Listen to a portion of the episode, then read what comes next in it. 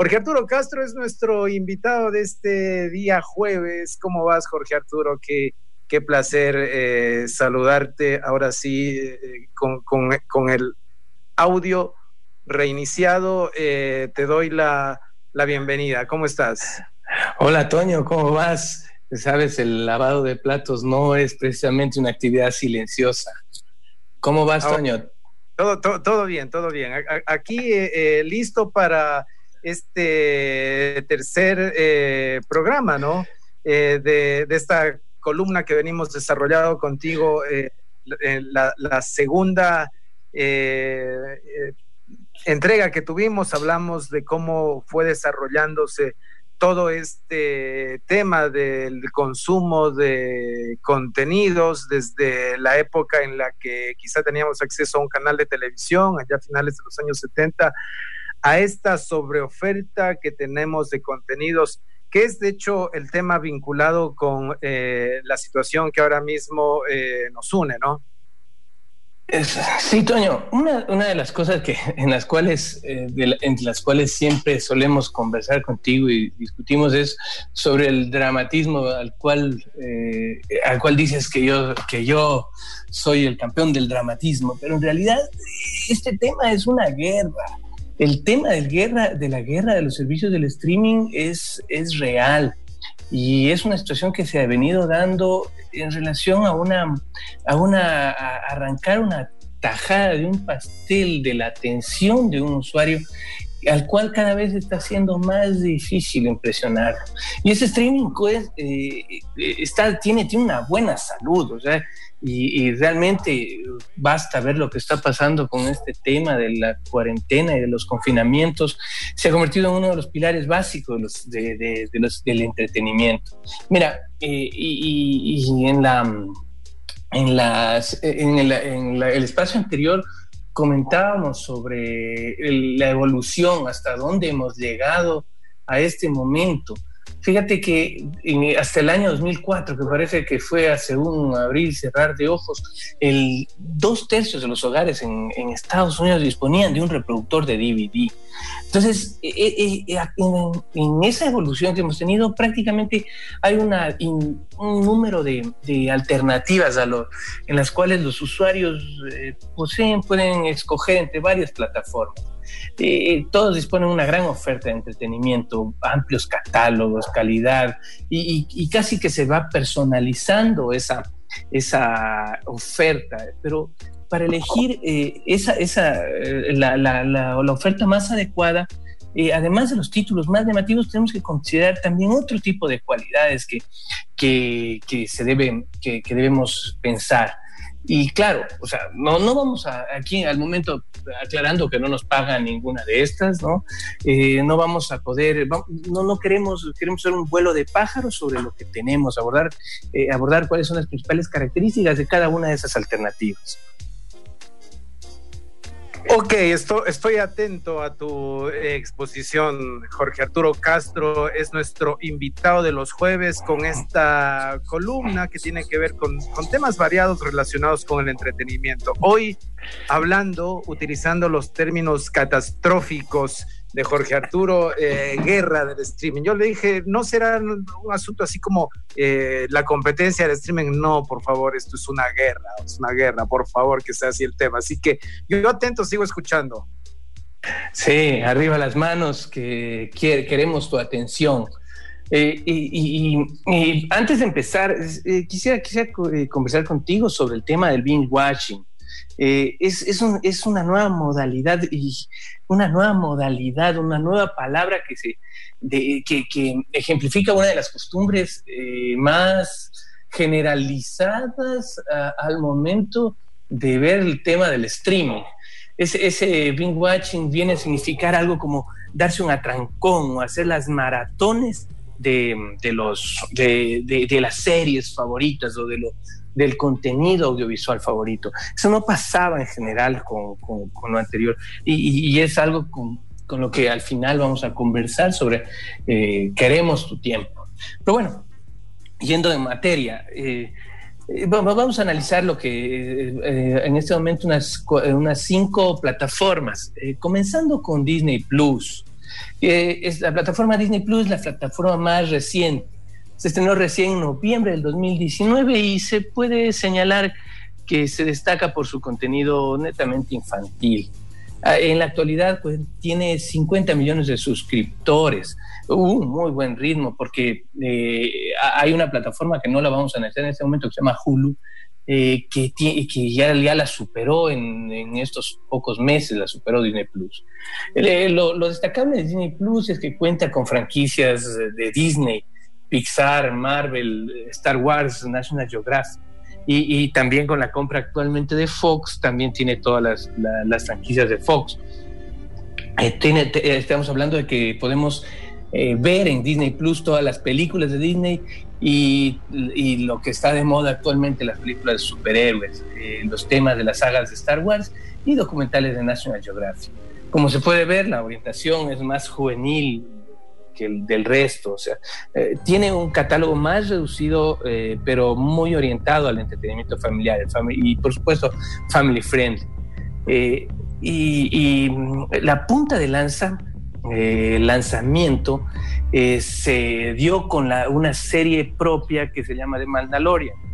Esa serie es, es, divertido, es algo de lo que vamos a estar hablando aquí, porque es el ejemplo de algo viralizable. ¿sí?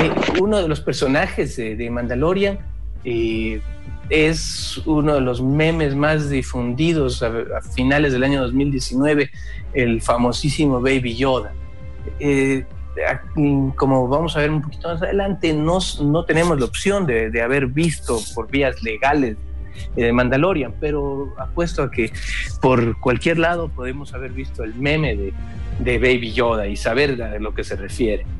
Em, este Mandalorian eh, tiene, está a cargo de John Favreau, el director de Iron Man 1, y su protagonista es Pedro Pascal, eh, protagonista en Narcos o en Oberyn Martel en Juego de Tronos. Pero eh, es, es, es, extraño porque no, no, es entendible la, la, la estrategia de mercado de Disney Plus porque se lanza el 12, se, lanza en noviembre del 2019, pero solamente se lanza en Estados Unidos, Canadá y Holanda.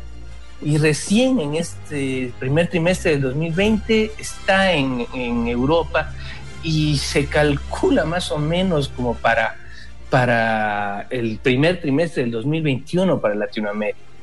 Entonces, eh, eh, la oferta todavía no, no, eh, no, no se puede ver aquí, no se puede consumir aquí esta, esta alternativa, pero se ve, se pinta muy bueno para como, como una alternativa de, de, family friend. ¿Para cuándo está previsto el, acceso eh, a Latinoamérica del servicio de, Disney? más o menos se, se rumora el primer trimestre del 2021 todavía no, no, no, se tiene tan bien, tampoco se tiene costos. Pero bueno, mira, tenemos algunas, algunas series eh, que están, mandando, están poniendo las eh, series nuevas de Marvel que van a tener, este, de Falcon and the Winter Soldier, eh, una nueva serie con Iwan McGregor que va a ser la historia de Obi-Wan Kenobi en la, en la saga Star Wars. está bastante, bastante interesante. Además tiene secciones de, cortos antiguos de animación y una de las cosas más importantes y que a los fanáticos de los cortometrajes les apreciarán muchísimo es el tema de los cortometrajes de Pixar. En, esos cortometrajes previos a las películas de Pixar hay obras de arte que igualan la calidad de las películas. Eh, ¿Como cuáles, por ejemplo? ¿De qué, de, qué hablamos, Jorge Arturo? Eh, por ejemplo, Presto, el documental previo a Wally, o Noche y Día, si mal no recuerdo, era el documental antes de, Toy Story 3. Y un documental que, que, estuvo nominado al Oscar en este último año, que es eh, eh Kitbull, un, un, documental que lo puedes encontrar en YouTube ahora. Son, son obras de animación, de, estudios de animación independientes que trabajan para Pixar bajo el ala de Pixar y tienen una calidad excelente. Ok, Disney es una de las plataformas que ahí están ofreciendo eh, servicio de, streaming, aunque acá en Latinoamérica todavía no lo eh, tenemos, pero hay expectativa al respecto. ¿Qué otras compañías están dentro de esta competencia por captar la atención del consumidor? Eh, vamos a hablar un poco de Apple TV. O sea, eh, Apple TV Plus, eh, Apple, la marca típica de iPhones, iPads y i todo, también trae su propuesta para convertirse en un jugador importante dentro del sector. Y, su apuesta fundamental es la generación de contenido exclusivo, que, ha hecho que contraten actores y directores de primera tales así como a la mismísima Jennifer Aniston en, The Morning Show. Mira, y, Apple, yo, no sabía estos temas, no, para preparar la columna estaba revisando y no sabía que en Estados Unidos Apple Music eh, había superado Spotify en el mercado, echando toda la carne del asador. O sea, va con todo y una estrategia eh, muy, muy agresiva, haciendo que la suscripción a este servicio de streaming, cuando compras un nuevo equipo, un iPhone nuevo, un iPad nuevo, eh, sea gratuita por un año. Entonces, eh, a pesar de que el catálogo sea limitado, tenemos cosas muy, muy interesantes ahí, como unos nuevos episodios de las historias extraordinarias de Steven Spielberg, una nueva serie que es del libro, de, basada en el libro de Humberto Eco, una película eh, de los años 80, no sé si recuerdas el nombre de La Rosa, con Sean Connery y Christian Slater. Recuerdo la, recuerdo la película, peliculón. Sé que el libro también es una maravilla, pero solo puedo eh, hablar por la, la, película que me parece que se presentó a finales de los 80. Sí, ahora, ahora en Apple TV tienes eh, una serie basada en, el, en ese libro y en, esa película. Eh, tienes el Morning Show, tiene, hay una serie muy interesante eh, de Jason Momoa, el famoso Aquaman, el Cal Drogo de Juego de Tronos, eh, que se llama Sí, en, un mundo distópico donde todo el mundo es ciego. tiene, y otra serie muy interesante que es For All Mankind. Es un futuro también distópico donde la, donde la carrera espacial, donde los primeros que llegan a la Luna no son los Estados Unidos, sino la Unión Soviética. Entonces, hay un documental también muy bueno eh, sobre la historia de los Beastie Boys, que está uh, viral en estos días. Y es interesante eh, que, ahora, en, este tema, en, esta cuarentena, eh, la descarga de la aplicación es, gratuita y están ofreciendo ciertos contenidos y los primeros capítulos de algunos de, los, de sus series están gratis. Pero sí, en, realidad la, la cantidad de, su catálogo es, bajísima en comparación a cualquier otra alternativa y la suscripción cuesta 5 dólares mensuales. Que es un precio bastante cómodo en comparación con los costos de las otras, o al menos de la plataforma que acá más conocemos, que es Netflix, ¿no? Así es, así es, pero habría que pensar ahí en un costo-beneficio. Sería de verlo, sería de verlo. Ok, ¿cuál otra compañía está dentro de este contexto de, oferta de contenidos? Eh, vamos a hablar un rato sobre Prime Video. Eh, a pesar de que no sea muy escuchado el tema de Amazon Prime aquí en, Latinoamérica, o en Ecuador más claro, eh, realmente eh, este, este, servicio de Prime Video es un servicio que se incluye en la suscripción Prime de Amazon. Amazon es un líder mundial en las compras electrónicas, ¿no? Que incluye un servicio de suscripción Prime. Tú pagas una, una, tarifa para Prime y recibes descuentos en algún tipo de, de tus compras. Y cuando tú pagas ese, ese, esa tarifa, eh, te incluyen también el servicio de Amazon Prime Video. Eh, mm, así, con, trampa, eh, incluyendo los usuarios que hacen uso de la compra electrónica, Amazon Prime Video es tiene 150 millones de abonados alrededor del mundo. Pero la verdad es que las series y películas de acuerdo a estudios un poco más especializados solamente utilizan unos 90 millones de espectadores pero no, ha tenido producciones tan populares como las de sus competidores, pero hay muy buenas, muy buenas eh, alternativas por ahí. Ah, está This Is Us. No, eh, yo lastimosamente esa todavía no, no la he podido ver. Tenemos Homeland, The Office, Mr. Robot, una serie de mis favoritas, eh, por la cual yo, yo, yo en, julio del, 2000, del año pasado, el 2019, eh, me, hice uso de, la suscripción gratuita para poder ver esta serie. es The Voice, la serie basada en, en un famoso cómic también tienes Good Omens, que es una serie espectacular. La serie de Jack Ryan, Marvelous Miss Mailey, American Gods, que es basada en una obra de Neil Gaiman. Eh, y muchas infantiles y, y, también un tema de películas clásicas como It's a Wonderful Life, eh, Raging Bull, Platoon, la serie de James Bond.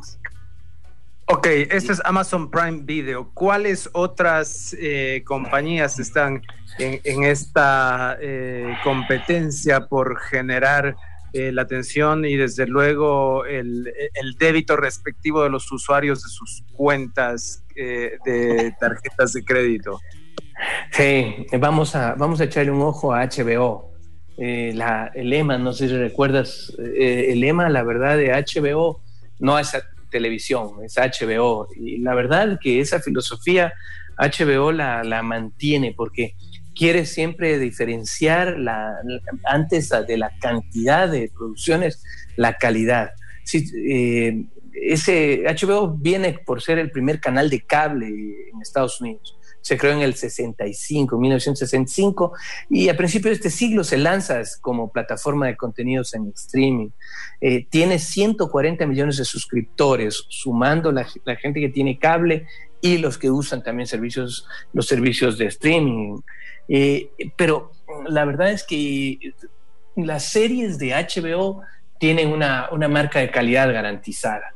Tenemos, eh, tenemos HBO ha hecho historia en el en, el en la producción de series. La producción de series. O sea, eh, tenemos las series más eh, clásicas, las que inauguran esta era dorada de las series, como Los Sopranos, de la cual tú eres un, gran admirador.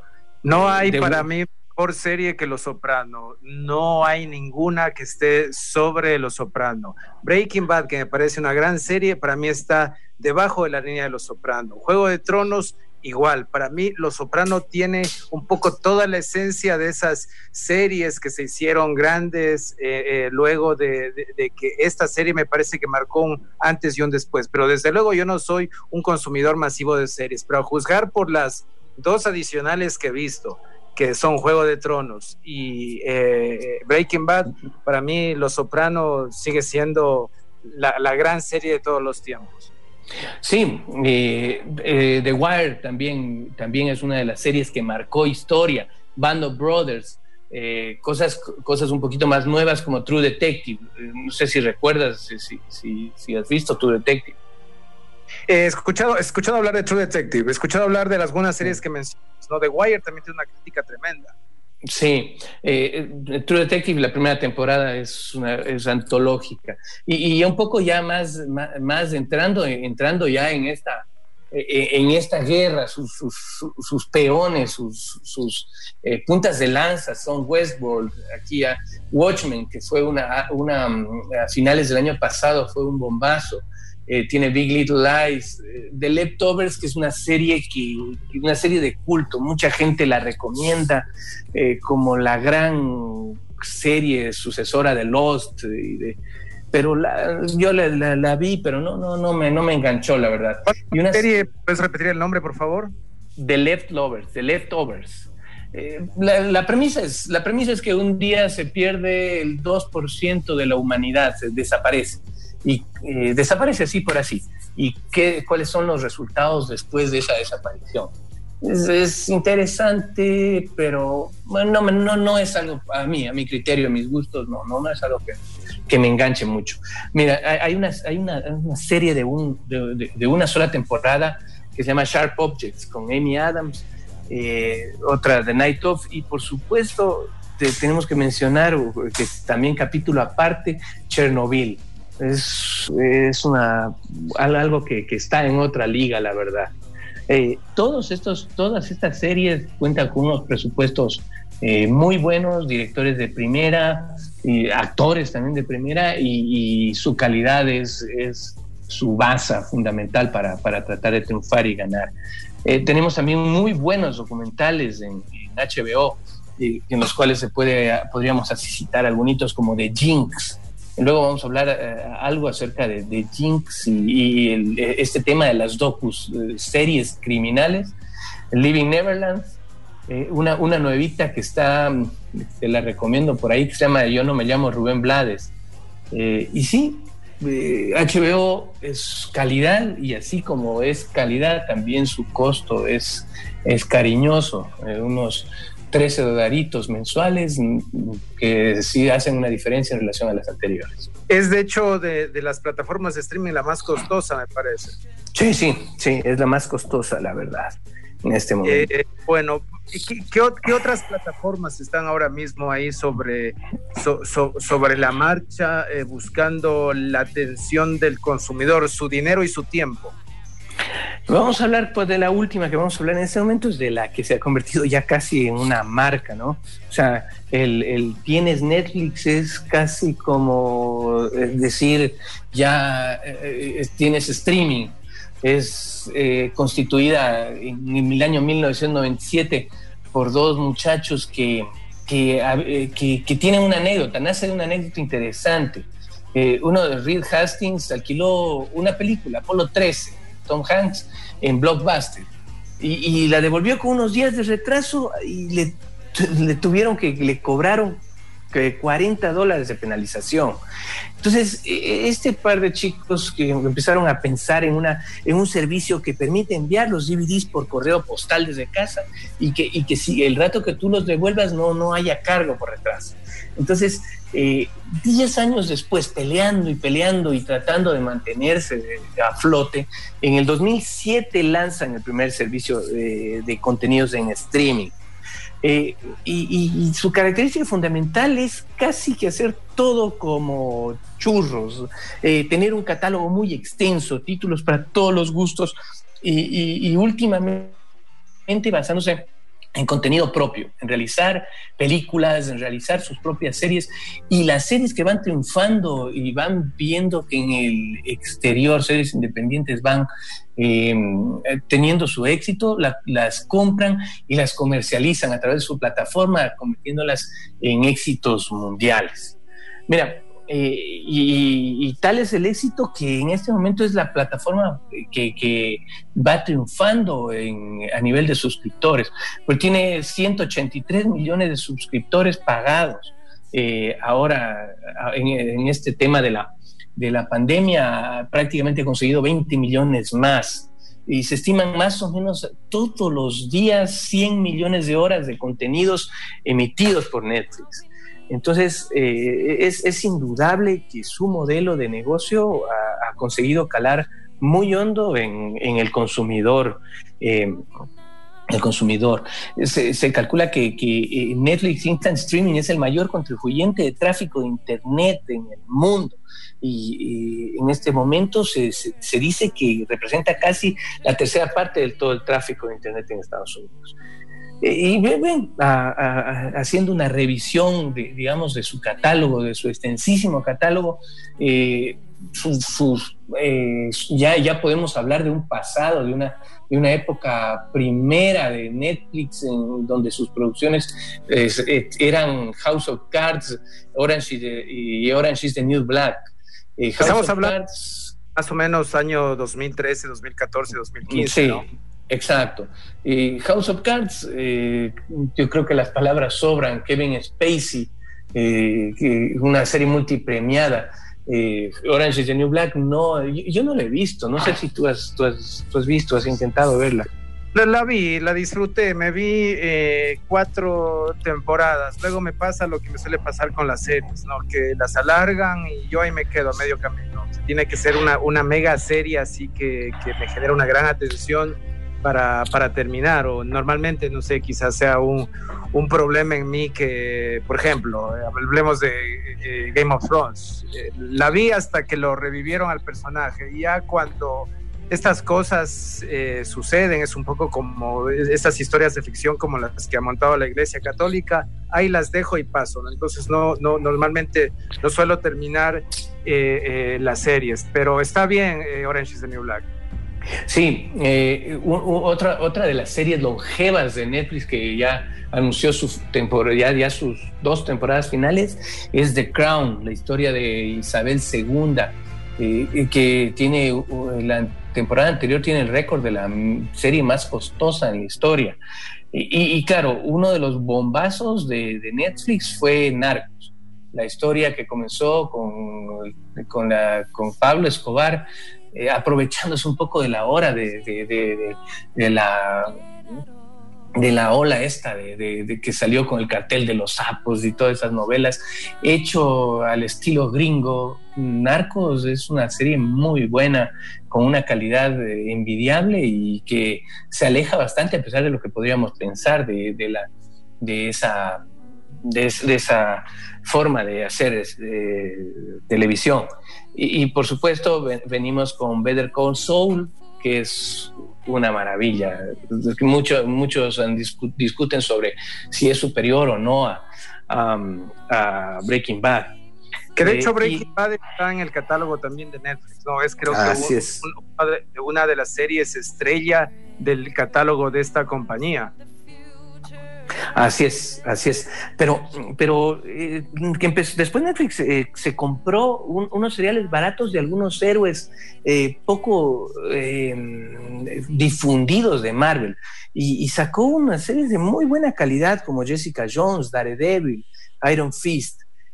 Y, de ahí es cuando empezó realmente el bombazo de, Netflix. Una muchas de las razones por las cuales eh, se incrementó exponencialmente ese número de suscriptores fue por Stranger Things, esa serie antológica de los años 80 de, esos niños mezcla de los Goonies con los cazafantasmas. Eh, espectacular, espectacular. Eh, hay, hay, otras series que, que, vienen ahí más adelante, como eh, Glow, Bojack Horseman, que todavía no, no, no, no le hallo, todavía no le hallo. Eh, Umbrella Academy. Me gusta. Eh, la, he visto, creo que dos temporadas. La tercera la, dejé allí a, a, medio ver, pero, pero está bien. Es un poco extraña porque tiene un humor bastante negro, ¿no? Eh, y es una serie animada que realmente es para adultos y que topa temas eh, muy complejos como la depresión. Sí, y mira, eh, las, series, las series que no son de Netflix como tal y que, y que han hecho justamente esa costumbre de hacer, de hacer este, cogerlas a las series, ver, ver cuál serie está teniendo éxito y comprarlas, una de esas son, es Dark una serie alemana que tampoco es de, mi agrado. Yo vi eh, a la fuerza casi el primer, eh, la primera temporada y hasta ahora le, tengo reticencia a la segunda. Pero bueno, eh, ahí tenemos también cosas como mm, Kingdom de, Corea, Sherlock, Arrested Development, y, ahí viene el, otro bombazo, que también es otro, entiendo, es otro de los, de los motivos por los cuales acá, especialmente en Latinoamérica, entró Netflix con fuerza, que es la serie de Luis Miguel. No sé si la viste, Toño. No, por supuesto, sí, me, me, parece a mí que eh, eh, logran eh, los de Netflix meter contenidos que tienen como una dosis de, la clásica novela latinoamericana, ¿no? De la novela que veíamos en los años 80, la novela mexicana, la novela venezolana, pero ya utilizando eh, recursos que están hoy al alcance de estas compañías, ¿no? Eh, muy buenas tomas, guiones muy bien trabajados y creo que allí Netflix eh, tiene una buena jugada para el público latinoamericano con series como la de la biografía de de Luis Miguel y también La Casa de las Flores, que tienen esos eh, eh, elementos un tanto telenovelescos, pero con también esa dosis de, la serie actual. Sí, y, la vuelven a repetir, y bueno, no sé si la repiten, pero, eh, pero también hacen lo mismo y con mayor, mayor, mayor impacto mundial, si se quiere, con la casa de papel. Eh, yo te invito a que le eches un ojo al documental Making of de, la tercera y cuarta temporada de La Casa de Papel. Y es alucinante cómo la iconografía de, esa serie, las caretas de Dalí, los monos rojos, el Belachao, se han convertido casi que en un símbolo de, rebeldía eh, eh, y desnaturalizando, por ejemplo, el verdadero significado de Belachao eh, y, es un bombazo también a nivel mundial. Eh, cuentan los actores en, ese, en ese documental, en el making of, que, se sorprendían ver que en Turquía, en los partidos de fútbol, la gente con las, con, las máscaras y, cantando el Belachao en lugares tan apartados como África, como, como Australia. Entonces, eh, es, es, importante tomar en cuenta eso. Y bueno, para la eh, posibilidad de que algún día eh, yo pueda a través de un pago tener acceso a todos estos servicios, más o menos como la idea que teníamos de pagar por un servicio de cable y que teníamos ahí las, las varias opciones para eh, legalmente, muy difícil. Eh, esta, esta pelea entre eh, adentelladas por la atención del usuario, yo creo que es muy difícil de que permita repartir esa tajada de, partes iguales. toma en cuenta de que Netflix, por ejemplo, últimamente su tendencia es a sacar productos de películas que sean ya, apunten a Oscar. Yo me, me quedé loco viendo películas de la calidad como Roma, El Irlandés de Marriage Story, que es, frenético y, con calidad. Eh, entonces, eh, eh, para un pago de 8 dólares y para tener toda, toda la, la viralidad de la cual disfruta Netflix, yo, yo le veo difícil de que, de que a mediano o a, a largo plazo tal vez pueda, pueda caerse de ese, de ese trono al momento que, disfruta. Ok, porque cada, cada empresa está tratando de obtener obviamente la atención del usuario y cuando tenemos un mercado con cuatro, cinco, seis compañías que están liderando eh, la producción de streaming, cuando el consumidor tiene que decidirse porque difícilmente la mayoría de la gente va a optar por contratar los cuatro o cinco servicios. Hay gente que se da modos de decir, yo contrato este, tú contrata el otro, hacemos un intercambio allí cuando las plataformas dan la posibilidad de uso de, dos usuarios o quizá más. Pero si alguien tiene que eh, eh, escoger dos de estas plataformas, en tu opinión, eh, ¿cuál por un tema de costo y calidad sería la, la que, las que tuviéramos que escoger?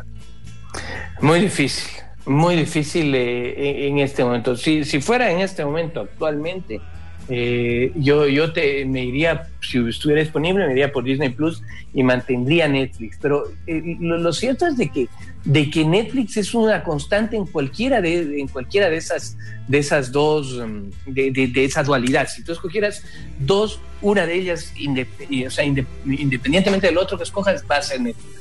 Y te decía un, un poco para finalizar, por el tema de, de la viralización que Netflix ha conseguido. Porque mucho de su contenido va por el boca a boca. Y en esta cuarentena, por ejemplo, es, increíble que una de las series más vistas en Netflix de toda su historia sea una documental de, crímenes, de un docucrímenes sobre Tiger King, que es una cosa que, te juro que ni, estando guionizada por un por un tipo que esté eh, con, con, los hongos alucinógenos más fuertes lo hubiera podido conseguir. Eh, algo de ver para creer que ni, en los sueños más, más mojados de la señorita Laura se podía haber conseguido.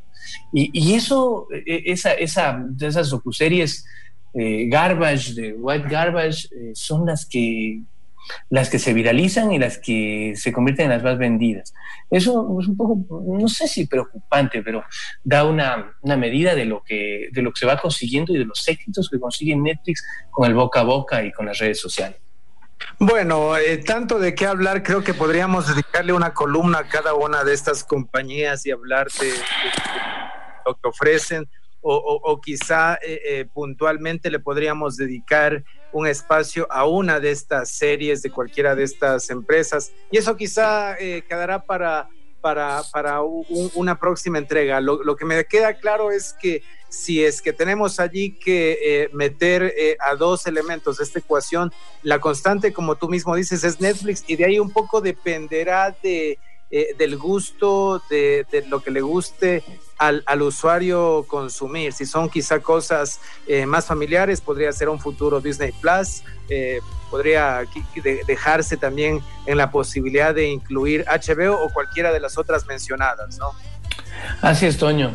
Así es, el family friendly nos viene también, pero yo, yo lo pensaría en relación a HBO, sino que 13 dólares y por, un servicio que si bien es cierto tiene calidad y existiendo, hay, que hay que decirlo, existiendo los métodos paralegales todavía, mm, habría que ver.